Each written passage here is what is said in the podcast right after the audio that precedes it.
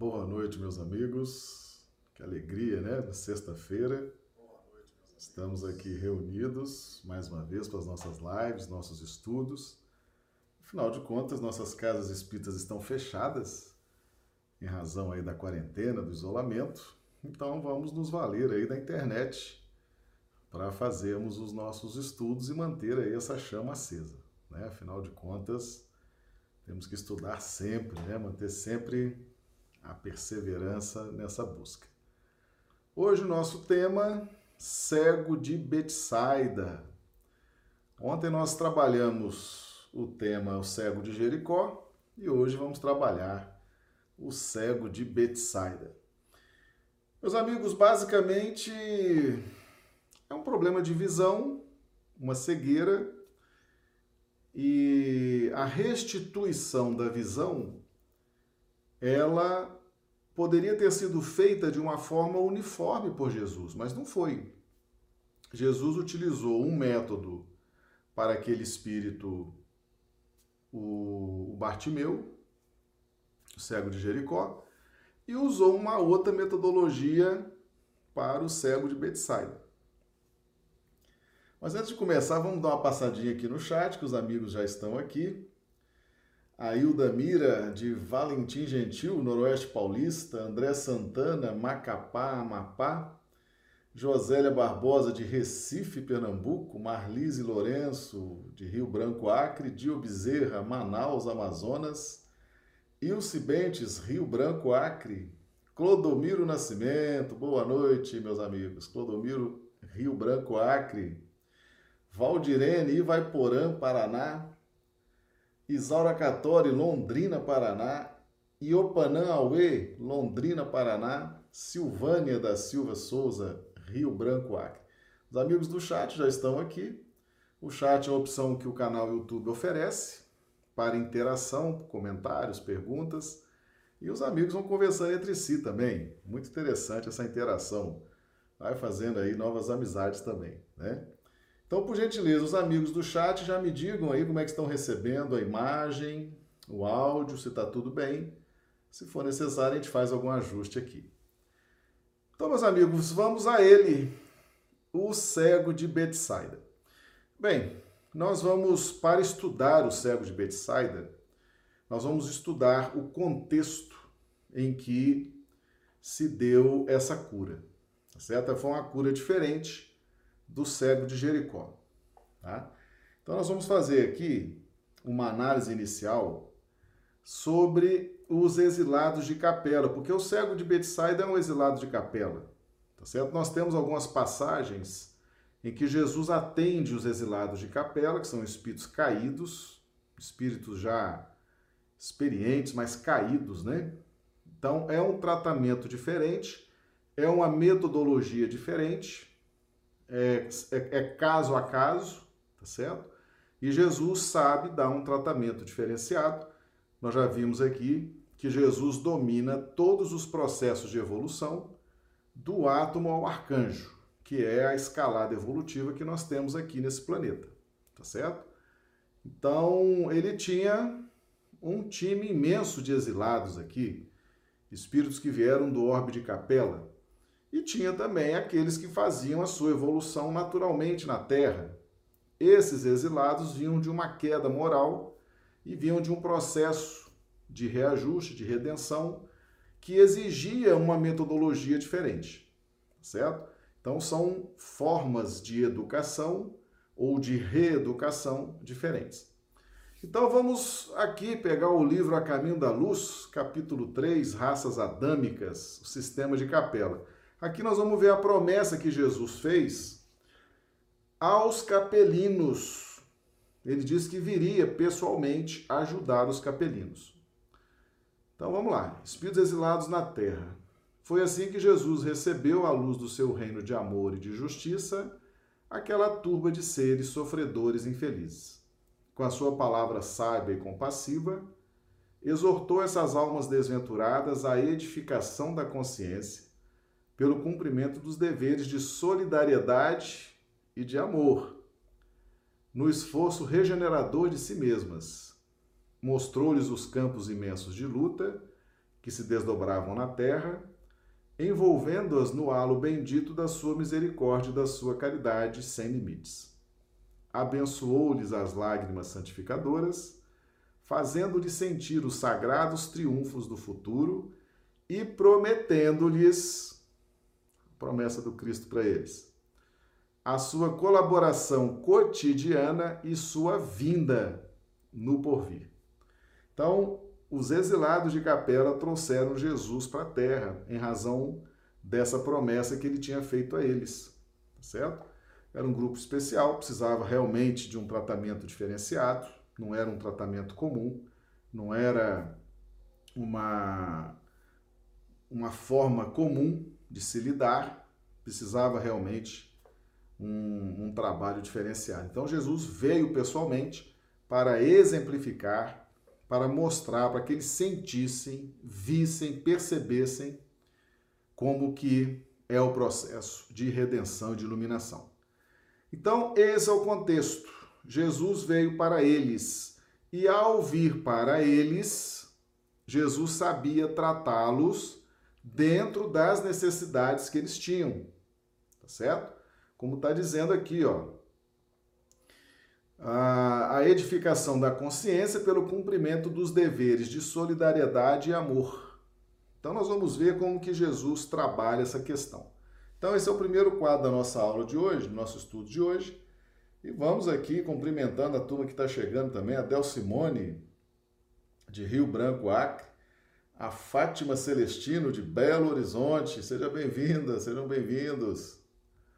Então vamos, vamos aqui ver então esse, esse contexto, tá certo? Então Jesus prometeu que viria. Jesus prometeu que viria. Então nós tínhamos dois grupos na terra. O grupo de exilados, isso assim, para uma compreensão didática, tá? O grupo de exilados e o grupo daqueles que vinham fazendo a sua evolução e não tinham passado ainda pelo exílio, tá?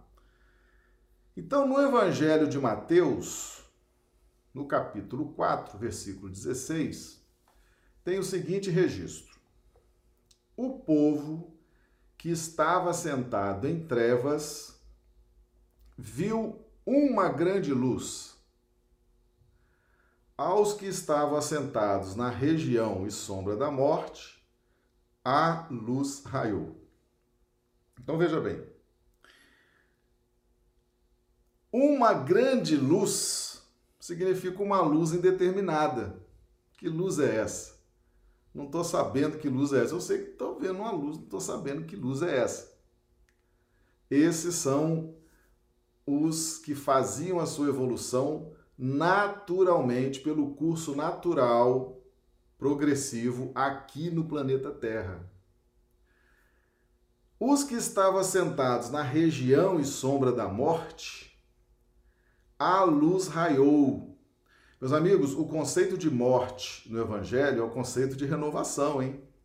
Nós vamos fazer um estudo depois bem específico sobre esses termos, tá? Mas eu acho que, já, eu acho que se não me engano, aqui no canal nós temos alguns vídeos explicando o que, que é morte. O que, que é morte? A significação evangélica de morte. Morte significa transformação. Morte significa renovação, tá certo? Então, os que estavam sentados na região e sombra da morte, aqueles que estavam extremamente necessitados de transformação, tá certo? De renovação, a luz raiou, a luz identificada. É diferente de uma luz. Uma luz é uma luz indefinida. Quem é esse Jesus? Não sei quem é Jesus. Estão falando aí que vai vir um Messias. O povo judeu fala do Messias, de um Salvador, eu não estou sabendo de nada. Essa é a turma de uma luz. Eram os que faziam os, os gentios, vamos, vamos, aqueles que faziam a sua evolução de uma forma natural, sem os impactos do exílio. A turma da luz que raiou são os exilados, porque eles tinham recebido a promessa do Cristo e quando Jesus encarna, a luz do Cristo raiou na intimidade deles, tá certo? Então, essa história do exílio, ela era conhecida nos povos antigos, Isso não é novidade que a doutrina espírita está inventando, não, tá certo? Essa história do, do exílio, da migração entre planetas, isso já é antigo na humanidade, tá certo? E os judeus conheciam bem esse processo. Os egípcios também conheciam bem esse processo, tá bom? Então, no Evangelho de Mateus está registrado, capítulo 4, versículo 16, tá? Tá chegando mais gente aqui. Geralda Dávila, boa noite, Rio Branco. Bruna Bacelar, Rio Branco. Turma aí chegando para participar aí conosco, né? Já tem uma pergunta aqui, Iaponã. Iopanã. Então, os exilados de capela não são descendentes de Adão? Ah, depois nós vamos responder. Adão é um grupamento de capela. Viu, Iopanã? Adão simboliza Adão simboliza um dos grupamentos dos capelinos. Um dia nós vamos dar um estudo aqui específico sobre esses símbolos, né? Adão, Eva, serpente, tá certo? Então, Adão é um dos grupamentos de capela que encarnou, tá bom? Depois nós vamos entrar em mais detalhes sobre isso aí. O povo que estava sentado em trevas viu uma grande luz, não sabia que luz era essa.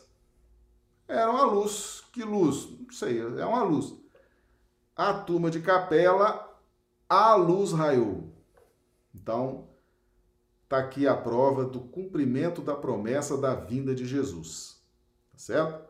Então, o Evangelho de Mateus registra isso no seu capítulo 4, versículo 16. Mas não é só o Evangelho de Mateus, não. Nosso querido Paulo, é, Romanos 11, 11, 12. Isso aqui é um, é um texto extenso. Eu tirei só dois versículos para que vocês vejam que Paulo também dominava bem essa questão dos, dos exilados de capela. Então, aqui no versículo 11: Digo, pois, porventura tropeçaram para que caíssem? Tropeçaram aonde? lá nesse orbe de capela, para que caísse aonde? Aqui na terra. Tá certo? Então a queda deles foi uma queda moral, uma queda vibracional, e em razão disso eles vieram repetir as experiências aqui na terra. Tropeçaram para que viessem para cá, vieram porque quiseram, né?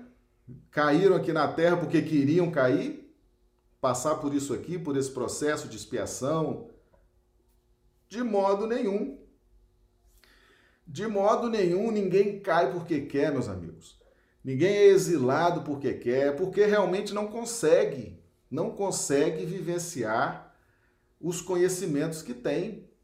Quem vai querer tropeçar e cair e ser exilado, né? Mudar de planeta? Que não, claro que não. A queda deles foi um amargo remédio para eles. Se perguntasse para cada capelino, você quer ir para a terra lá, para a terra? Terra não tem nada. Só tem mato e tá tudo primitivo. É, todo mundo ia responder que não. Ninguém queria vir para cá. Mas vieram, era uma necessidade da, da evolução espiritual. Então, de modo nenhum. Mas pela sua queda veio a salvação aos gentios para os incitar à emulação. Então, com a presença dos capelinos aqui, com a presença desses exilados, o que, que aconteceu? Houve um estímulo para que aqueles que faziam a evolução num curso natural aqui no planeta, tá certo? Se sentissem motivados a trabalhar, evoluir, estudar, despertar, crescer ok? Então, a chegada dos capelinos, através do conhecimento que eles traziam, através das, dessa organização que eles ajudaram a implantar nesse planeta, os que faziam a sua evolução de uma forma normal, natural, tiveram um grande impulso na inteligência, na organização. Lembra que Adão, e opa, não, você perguntou sobre Adão, Adão deu nome às coisas.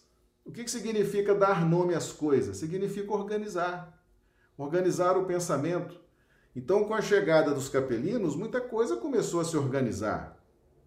As religiões, o Estado, a organização de Estado, as organizações pastoris, as organizações da lavoura, as organizações de tudo que era possível ser organizado, eles chegaram e foram organizando. Por quê? Porque já traziam esse conhecimento muito consolidado lá de Capela. Então, quando Adão deu nome às coisas, significa ajudou a organizar as coisas e automaticamente organizar o pensamento. Então, foi realmente uma, uma ajuda muito preciosa que os capelinos trouxeram do ponto de vista intelectual, não do ponto de vista moral, porque a queda moral deles se equiparava. Então, a condição moral deles quando eles caíram, eles encontraram os nativos terráqueos evoluindo moralmente. Então, a queda moral deles sintonizou com a situação moral dos habitantes da Terra. Então, era, era, era importante que houvesse essa proximidade para dar essa conexão e haver sentido, no sentido do crescimento moral, tá certo? Eles eram muito desenvolvidos intelectualmente, mas moralmente estavam equiparados aos habitantes da Terra que, que faziam a sua evolução intelectual e moral. Intelectualmente não se comparava a condição dos dois, mas moralmente havia uma sintonia. Eles estavam praticamente na mesma condição vibracional do ponto de vista moral, tá bom? Então Paulo já sabia disso. Paulo foi formado para ser sumo sacerdote do povo de Israel. Ele recebeu esse tipo de conhecimento, esse tipo de informação, tá certo? Ele sabia disso e escreveu aqui, Romanos. Eu, eu, eu trouxe só o versículo 11 e o 12. E o 12 ele fala: E se a sua queda é a riqueza do mundo, ajudou muito o mundo, porque inclusive trouxe Jesus, quem trouxe Jesus foram os capelinos.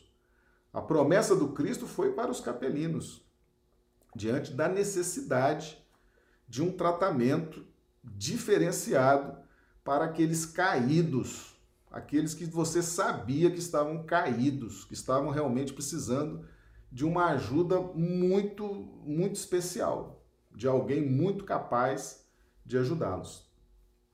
Então, se a queda dos capelinos é a riqueza do mundo, e a sua diminuição a riqueza dos gentios, quanto mais a sua plenitude. Então, a sua diminuição. Então, quando eles caíram e se sintonizaram moralmente com os habitantes, aqui está tá chamando de gentios, então essa diminuição enriqueceu os gentios, tanto moralmente, mas principalmente intelectualmente. Agora veja o que Paulo fala aqui. Se a sua queda é a riqueza do mundo, trouxe progresso para o mundo, porque trouxe Jesus para o mundo. E a sua diminuição a riqueza dos gentios, porque ajudou, ajudou intelectualmente o crescimento dos gentios, quanto mais a sua plenitude. O que, que Paulo está dizendo aqui? O dia que os capelinos se redimirem, se reeducarem, se organizarem, vocês vão ver que raça maravilhosa. Certo? Eles vão encantar vocês, porque a bagagem deles é muito maior do que a bagagem de vocês, gentios.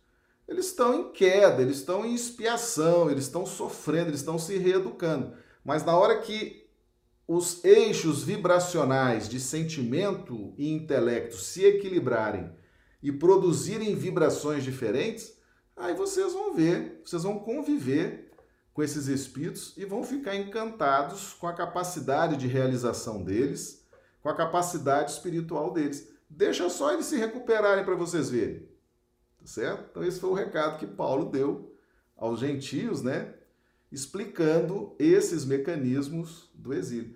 Tanto é assim que os egípcios, está aqui no livro de, de Emmanuel, né? Caminho da luz, os egípcios foram os primeiros a se redimir e praticamente todos retornaram para a capela. Foram lá continuar a sua marcha naquele orbe que já tinha entrado na transição e na regeneração, tá certo? Vieram aqui, se recuperaram e conseguiram voltar, adquiriram condição vibracional para estar naquele orbe, certo? Tanto do ponto de vista físico-psicosomático, como também nas perspectivas de evolução, tá certo? Meus amigos, então, o pessoal está chegando. Vamos cumprimentar aqui o Ranulfo Alves de Londrina, Paraná, Regina Teixeira de Rio Branco, Acre.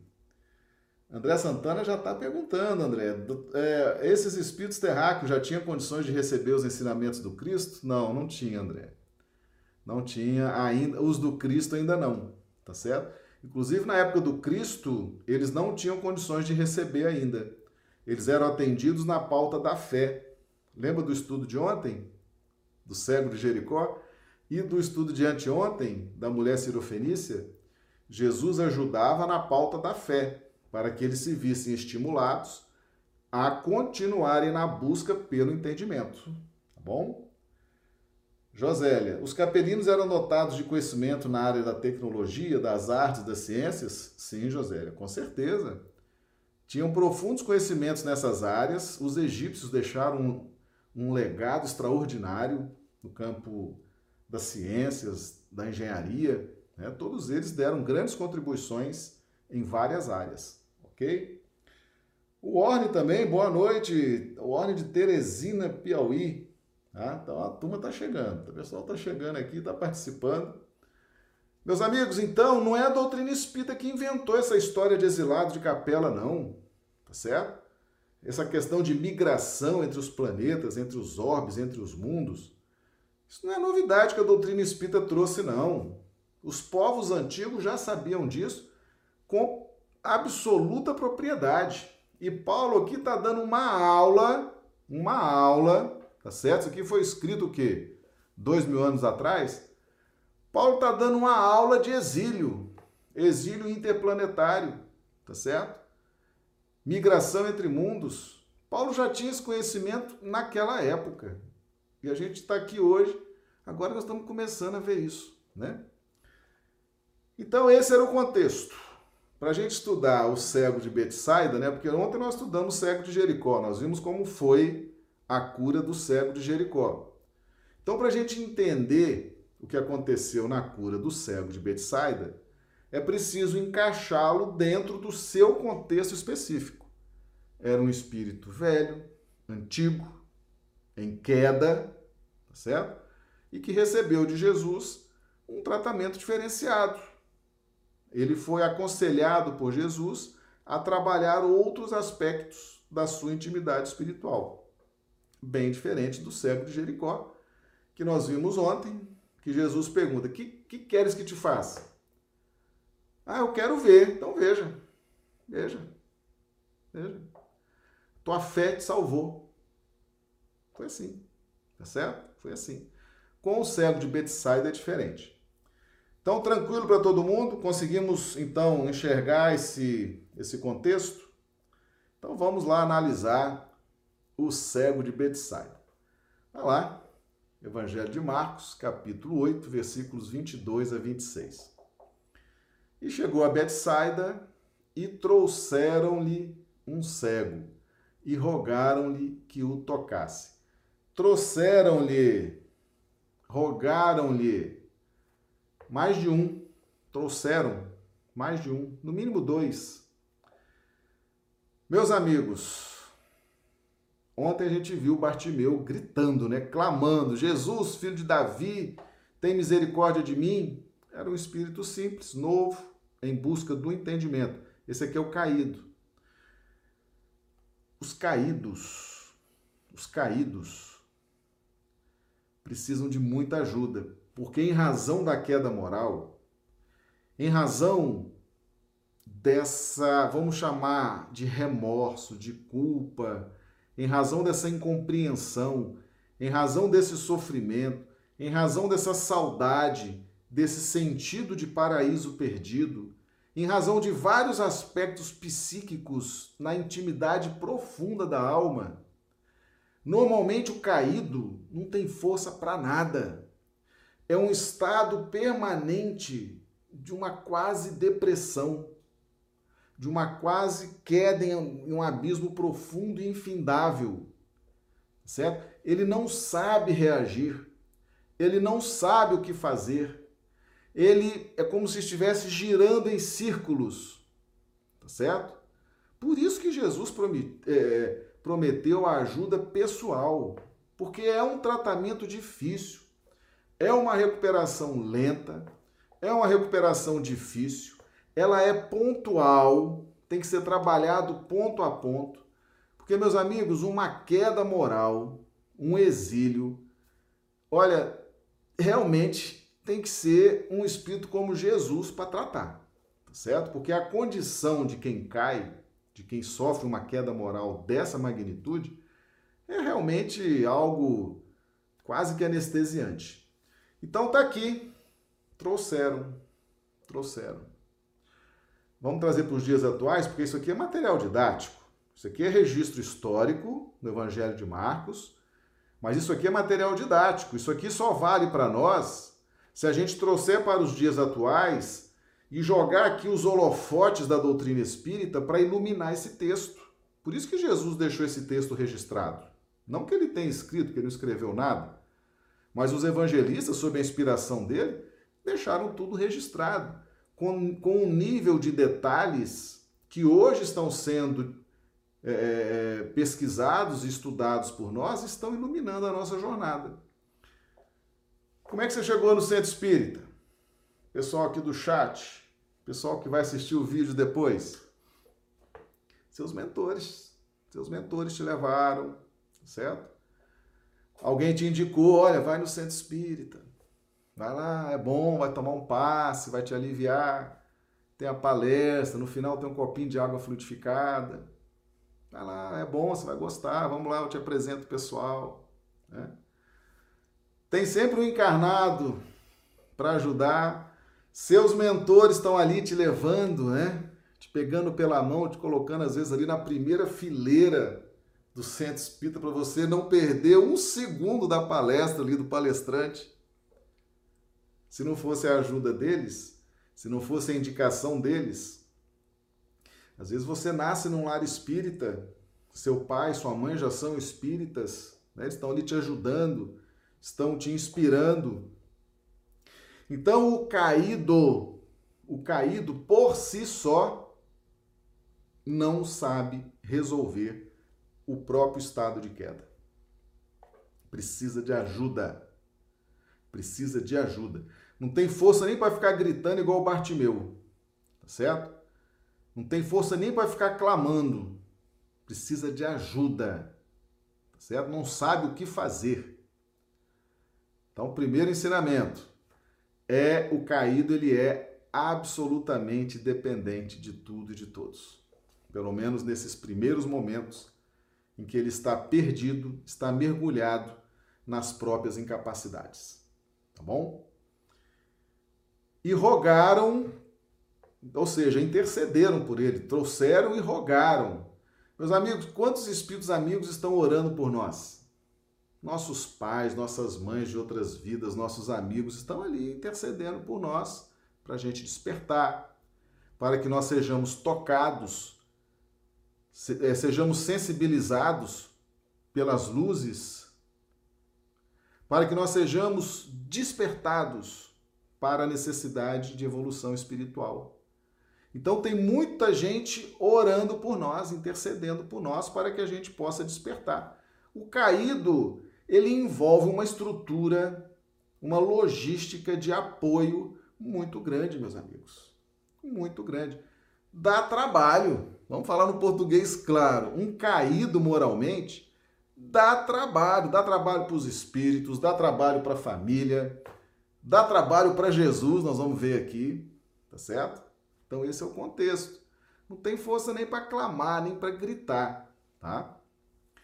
Então trouxeram a Jesus e rogaram que o tocasse.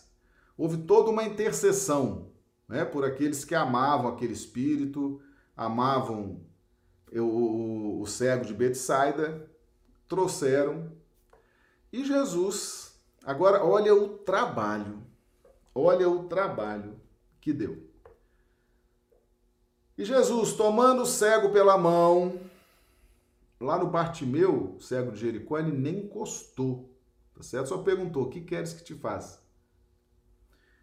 Tomou o cego pela mão, levou-o para fora da aldeia e, cuspindo-lhe nos olhos e impondo-lhes a mão, perguntou. Então Jesus, ó, tomou o cego pela mão, uma providência, levou para fora da aldeia, trabalho, segundo passo, cuspindo-lhe nos olhos e impondo-lhes a mão, ainda perguntou se estava vendo. Cinco, cinco cinco condutas diferentes do Cristo. Tá? Cinco condutas diferentes do Cristo. É um tratamento especial. Para você tratar um caído moralmente, você tem que ter competência, você tem que ter capacidade, você tem que ter sabedoria, certo? Tem que ter coragem, porque é um trabalho difícil. Realmente é para espíritos muito capacitados, certo? Tomando o cego pela mão. O que, é a mão? Representa o trabalho, né? O dinamismo.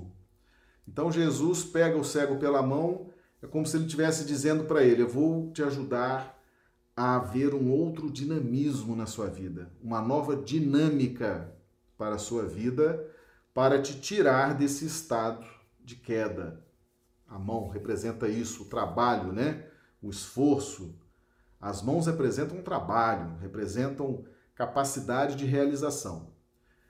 Levou para fora da aldeia. Que aldeia é essa? As nossas cristalizações conceituais. Nós temos conceitos equivocados e cristalizados por dentro de nós, meus amigos. Temos preconceitos, dos mais terríveis, temos mistificações, temos é, elaborações construindo teses, antíteses, que se cristalizam de tal forma.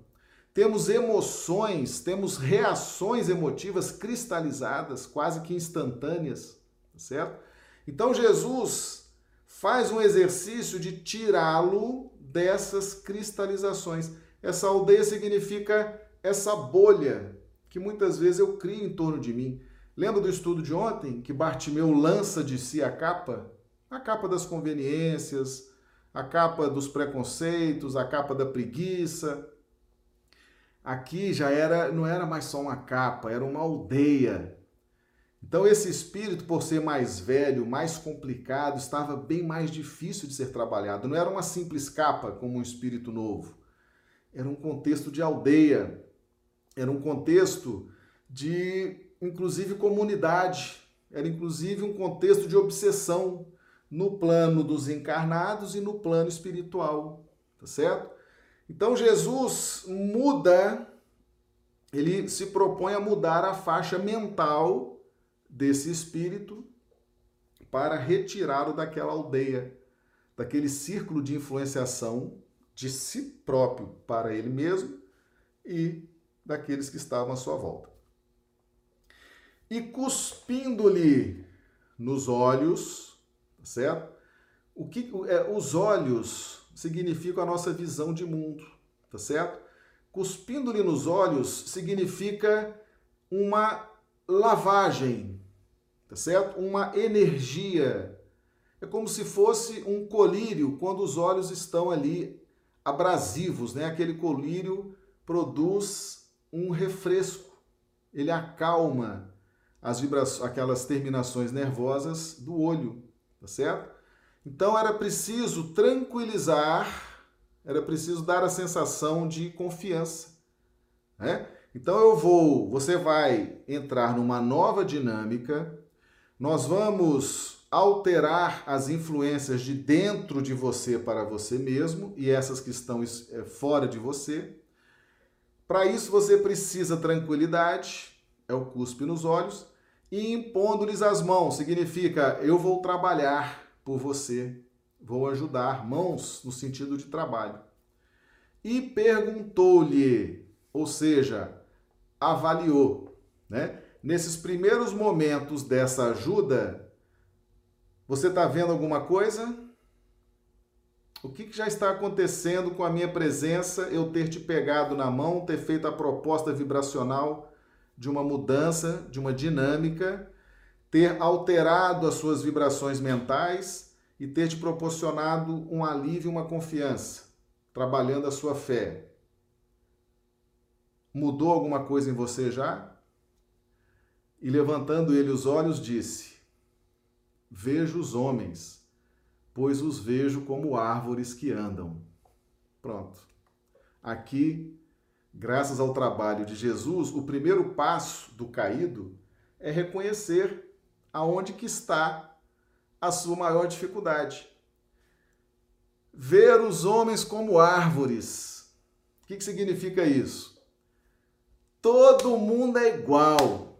Homem, árvore, animal, pedra, para mim não interessa, tá certo? Eu não tenho sensibilidade com a dor de ninguém não tenho sensibilidade com o livre-arbítrio de ninguém, não tenho sensibilidade com as necessidades de ninguém, não, se, não me sensibilizo com a pobreza alheia, não me sensibilizo com a dor alheia. Para mim, eu sou indiferente a quem quer que seja. Porque as árvores representam os seres, né? os espíritos, os homens. É a simbologia dos homens, são as árvores. Então eu vejo todos os homens como árvores que andam. Ou seja, para mim é todo mundo igual. Todo mundo igual. Tá certo? E o próprio Cristo está nos mostrando que não tem ninguém igual. Emmanuel, no livro é, Ceifa de Luz, no capítulo 3 e no capítulo 1, nos diz lá: Deus não dá cópias. Não tem ninguém igual, meus amigos. Nós podemos ser 99% semelhantes, mas tem aquele 1% que nos faz diferentes. E é isso que esse espírito não tinha compreensão. Para ele era tudo igual. Às vezes você chega em casa, você tem dois filhos. Aí você fala assim: ah, eu vou criar todo mundo igual, porque meus filhos é tudo igual para todo mundo. Pois é. Você chega em casa. Aí um filho, se você gritar com ele, ele já fica magoado. Ah, gritou comigo, fiquei ofendido, fiquei magoado, eu sou muito sensível. E às vezes tem um outro que, se você não gritar duas, três vezes, é capaz de você gritar a terceira vez ele falar, ah, comigo? Ah, oi. Não, não é assim? Cada filho não é diferente, não tem um temperamento diferente, não tem uma forma diferente de ver o mundo, de ver a vida, de se posicionar. Pois é, as pessoas são diferentes. Precisam de ser tratadas diferentes, precisam de ter uma consideração diferente. Tá certo? Isso é uma lei natural. O problema é esse capricho, né? Ele ficou cego por conta desse capricho, dessa falta de compreensão, falta de visão dessa questão na relação com os demais espíritos, com os demais seres, com os demais irmãos, tá certo? E isso, meus amigos, estava cristalizado na sua intimidade. Imagina a quantas e quantas encarnações vivendo num clima de absoluta indiferença com o semelhante. O semelhante era um objeto. O semelhante era algo que você usava e descartava. O semelhante, uma árvore, é, é a mesma coisa. Tá certo? Quando a mensagem do Evangelho é o tempo todo amar o próximo como a si mesmo. Amar, fazer, faça ao outro que você gostaria que fizesse a você. Esse espírito estava caminhando já há séculos, há milênios, na contramão da vontade de Deus. Estava aí, nesse estado de queda, tá certo? Então, nesse primeiro contato com Cristo, olha só, a primeira dinâmica do Cristo foi fazer com que o espírito enxergasse, visse a sua dificuldade. Tá certo? Aí depois, depois disso, olha como deu trabalho para lidar com o caído.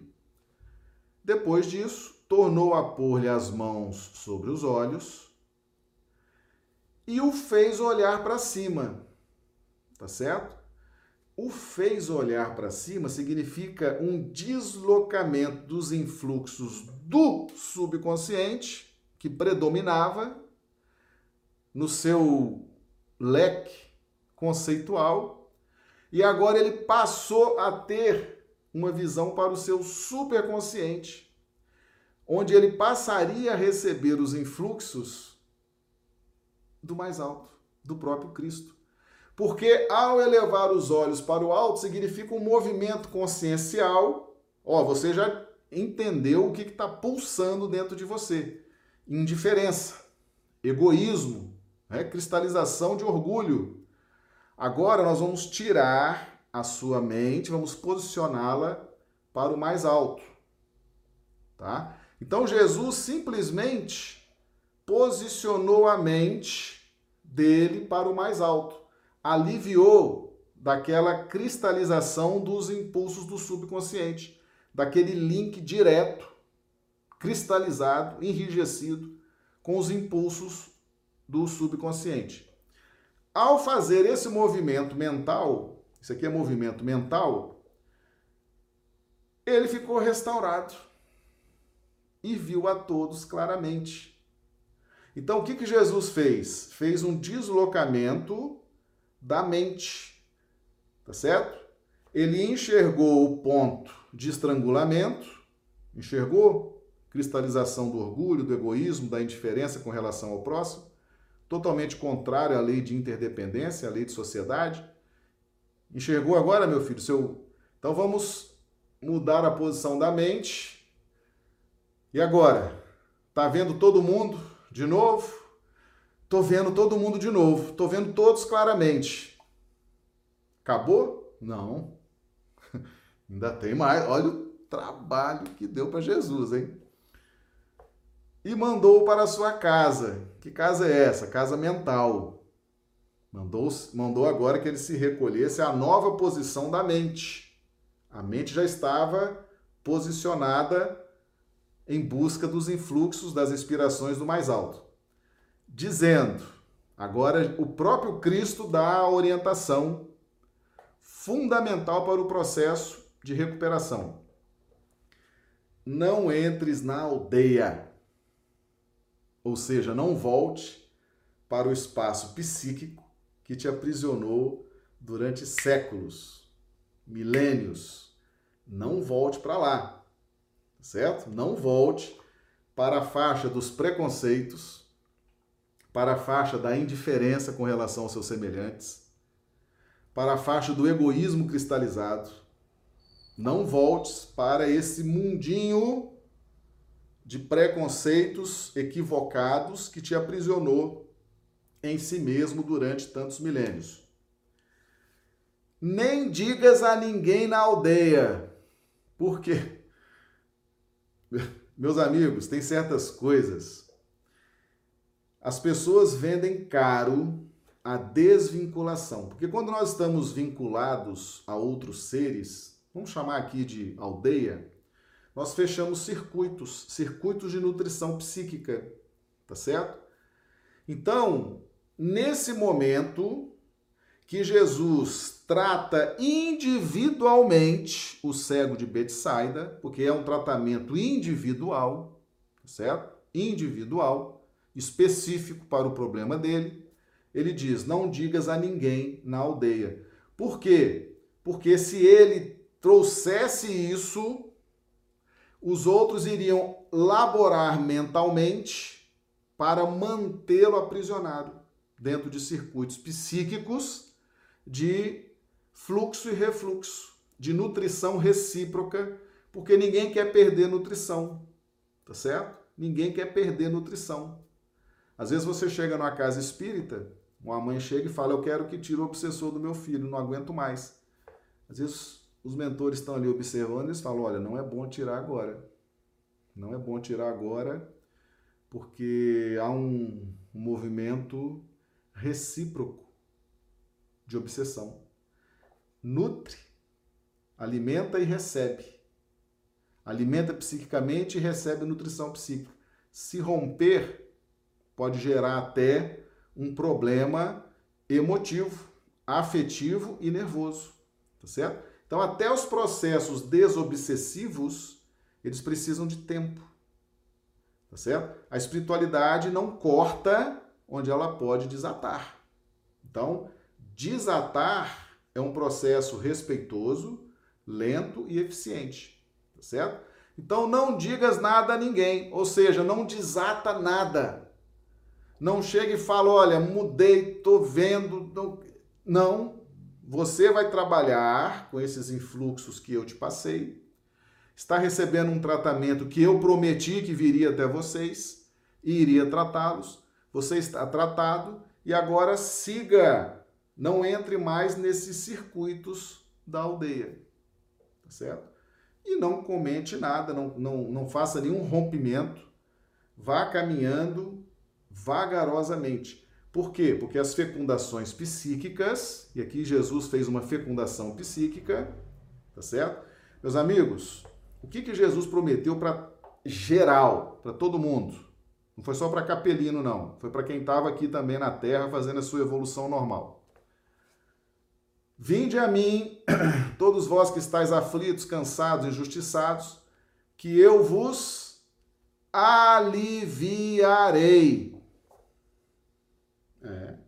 aliviar.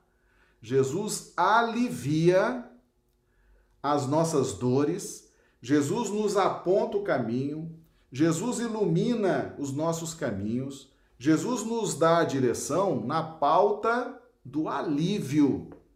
Tá certo? Então ele mostra tudo o que precisa fazer. Ele trabalha com alívio, porque só você pode promover as dinâmicas necessárias dentro da sua intimidade espiritual para alcançar o estado vibracional que você precisa alcançar. Então Jesus trabalha na pauta do aliviar, e foi o que ele fez aqui com o servo de Betsaida. Estou te aliviando, estou te dando todas as dicas, te mostrando o caminho, tá certo? Agora é com você. Mantenha-se perseverante, mantenha-se fiel, mantenha-se confiante que você vai alcançar o êxito que você precisa. Tá certo? Tranquilo para todo mundo? Viu como deu trabalho? Diferente, né, do cego lá de Jericó. Tava lá gritando, espírito novo, né? Clamando, Jesus, filho de Davi. Nós fizemos esse estudo ontem. Esse aqui não tem negócio de filho de Davi não tem grito. Esse aqui teve que ser carregado, não, não aguentava nem, nem gritar, nem falar, não sabia nem que rumo tomar. Esse é o caído, meus amigos. Triste, né? O estado de queda. Muito triste, né? Vamos ver aqui. Eita, que tá bombando aqui, cheio de pergunta no chat. Ah, Josélia pergunta: Michelangelo, Nada Vinci e Rafael estão entre os capelinos? Sinceramente, não sei, Josélia, não sei. Eu, eu, eu, consigo identificar alguns aqui no Evangelho. André, entendi. Ainda temos espíritos hoje só na base da fé? Muitos, André. Muitos. Muitos. Tá certo? Muitos que estão ainda na base da fé. Ainda falta muito ainda para essa busca do entendimento. Regina, Existe alguma obra onde podemos conhecer a história dos capelinos? O livro A Caminho da Luz. É um livro extraordinário de Emmanuel, viu? A própria Gênese de Kardec também traz essa história. Esses textos aqui, né? Romanos 11 também. Ah, tem, tem, tem esses textos aí, viu, Regina? Tem um livro que chama Exilados de Capela, mas o próprio autor diz o seguinte: olha, esse livro aqui são das minhas intuições. Não me lembro o autor, não sei se é Edgar Armand. É um livro que ele escreveu na base das próprias intuições. Ele foi muito honesto. Ele falou: Isso aqui não é obra mediúnica, isso aqui não é resultado de pesquisa de nada, isso aqui é obra da minha intuição. Tá certo? É um livro respeitável. Eu, particularmente, todas as vezes que eu falo de exilados de capela, eu trabalho com o livro A Caminho da Luz com o livro Gênesis, de Kardec, certo? Com o livro dos Espíritos, com os textos do Evangelho que eu trouxe aqui para vocês, tá bom? Josélia, Marcelo, o povo judeu era capelino? O holocausto é uma prova para a redenção dele? Judeu, judeu, judeu, egípcio, os hindus.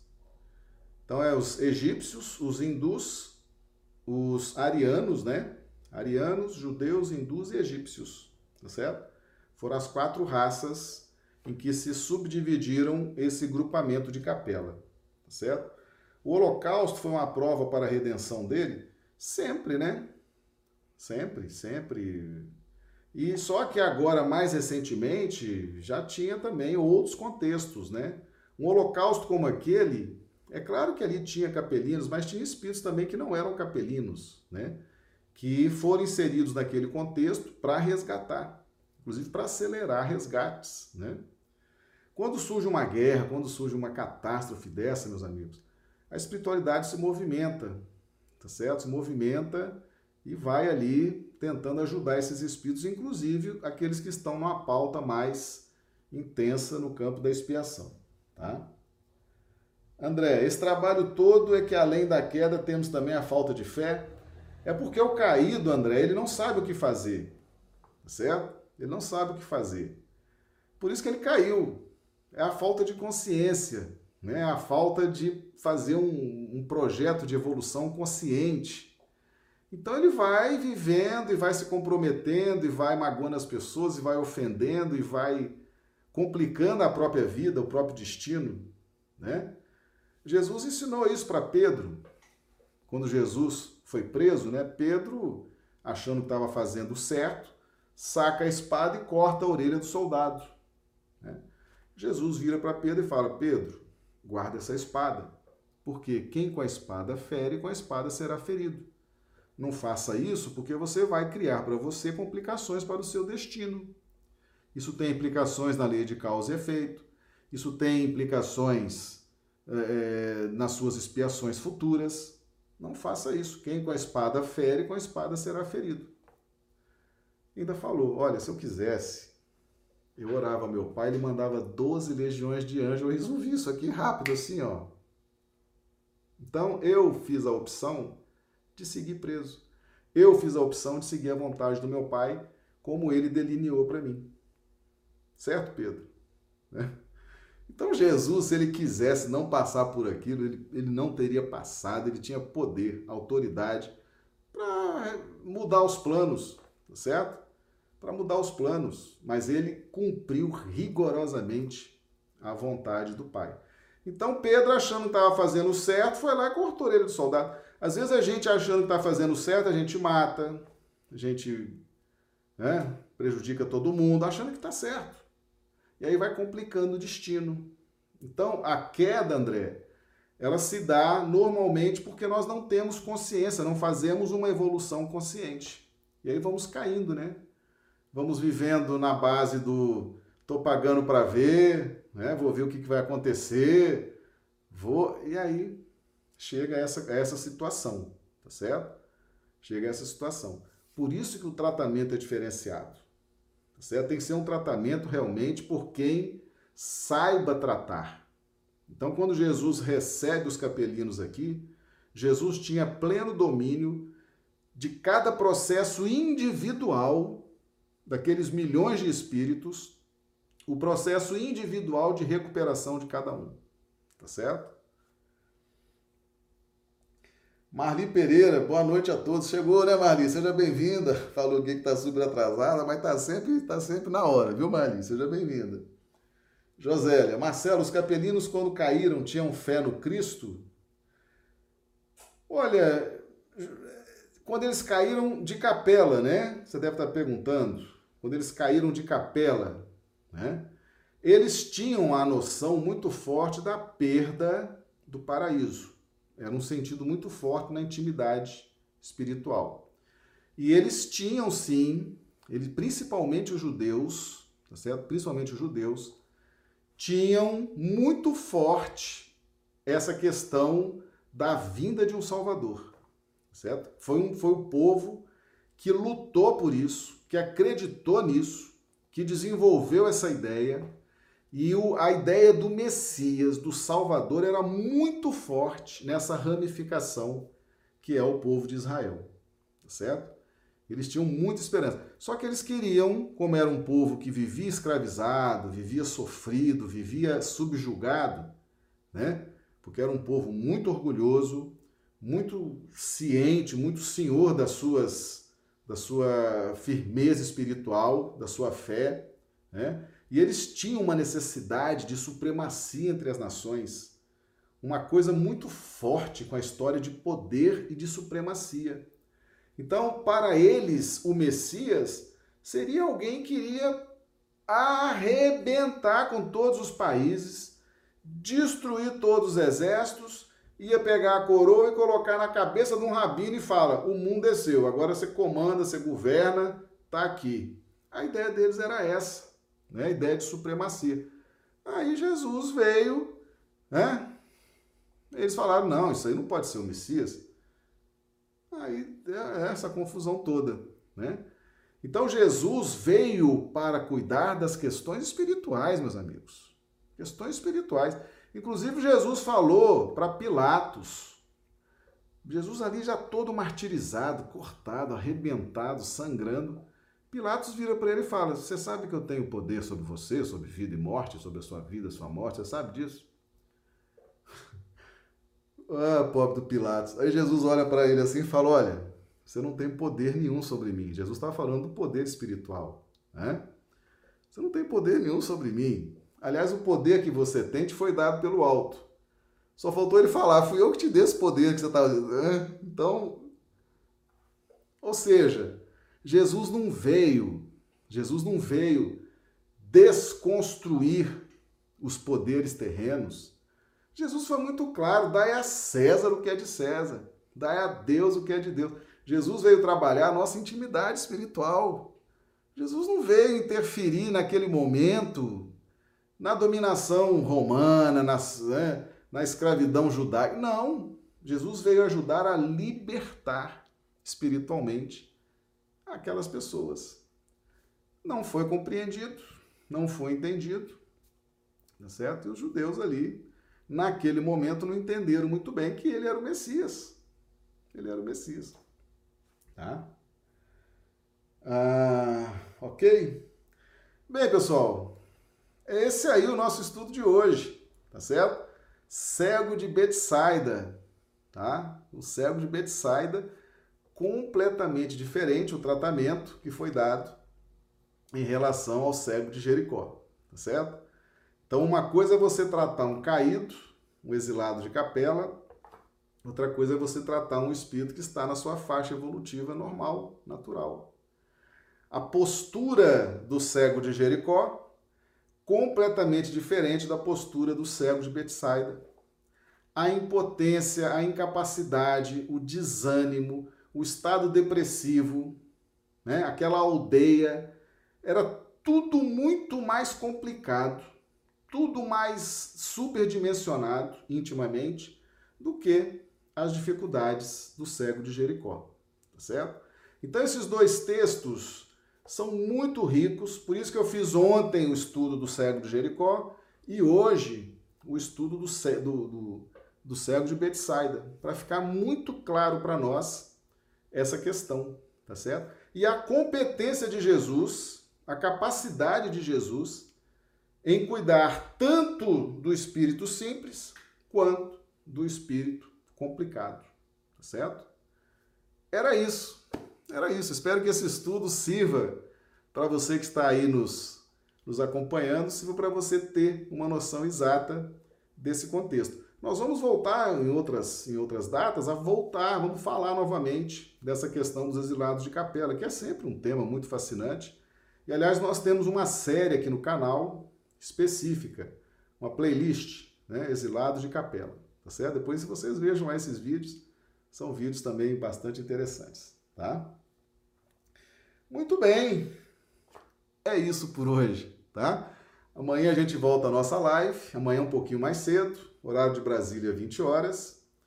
horário do Acre, 18 horas, tá certo? Aí amanhã, então, a gente encerra a nossa semana para retomar depois na segunda-feira.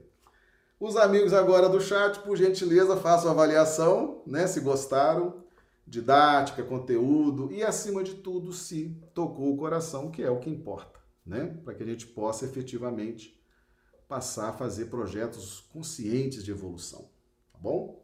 Então, deixa aqui a avaliação de vocês. Os amigos que forem ver o vídeo depois também deixem lá os seus comentários, tá certo? Eu vou ler todos. Aquilo que tiver que ser corrigido, a gente corrige. Aquilo que puder ser aprimorado, a gente aprimora. E sempre procurando desenvolver esse senso de responsabilidade e corresponder às necessidades do grupo que está nos acompanhando nessa empreitada de estudos, tá bom? Que Jesus nos dê aí uma noite de sono reparadora das nossas energias que nós tenhamos aí muita alegria nesse resto de sexta-feira e um final de semana maravilhoso.